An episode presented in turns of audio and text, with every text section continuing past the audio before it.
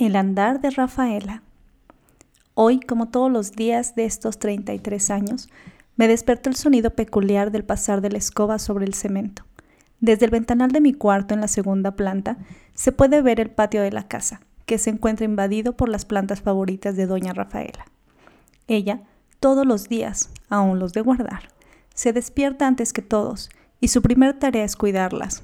Les pone tierra, las mueve del lugar, las limpia hoja por hoja y obviamente las riega según las necesidades de cada una.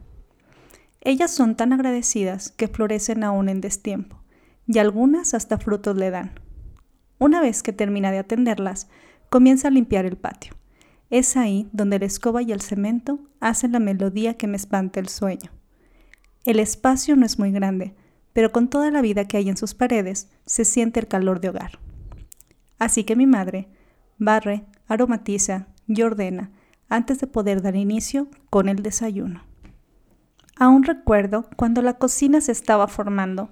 Ella pedía algo a su altura, pues es grande de corazón, pero pequeña de estatura. Todos los estantes eran de madera y tenían un orden en su existencia. Vasos, tazas, platos y cubiertos, todos tenían su lugar. Había una pequeña escalera que le ayudaba a alcanzar los cereales, los granos y ollas grandes, esos eran los objetos más lejanos. La búsqueda de la tetera iniciaba moviendo otros utensilios. Abría cajones para tomar la cuchara y cerraba otros para localizar el café molido. Todo ese andar lo podía escuchar aún estando en mi habitación, sin necesidad de abrir los ojos.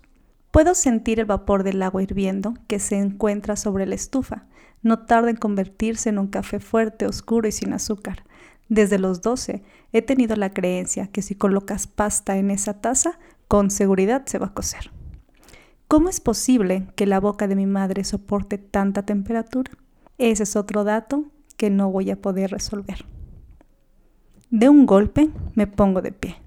La puerta del cuarto se había cerrado gracias al viento que podría entrar por la ventana. Volté en automático a ver el reloj. Son las 6.55 de la mañana. Mi alarma debería de sonar en cinco minutos, pero la vida quiso que me despertara antes. En cuanto pongo mi pie descalzo en el piso, mis ojos quedan a la altura del ventanal, que, por muy raro que parezca, se encuentra cerrado. Entonces, ¿qué fue lo que hizo que se cerrara la puerta de golpe?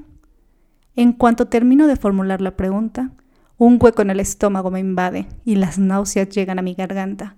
Ayer me dormí a las 4 de la mañana y apenas estoy coherente. Corro directo al baño del pasillo. La cena de anoche acaba de flotar, mal masticada, en el excusado.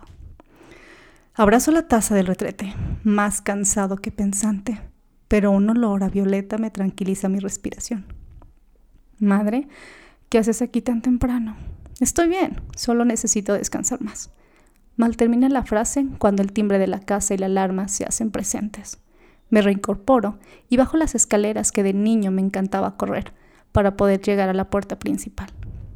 ¿Qué hacen aquí? Eran mis primos.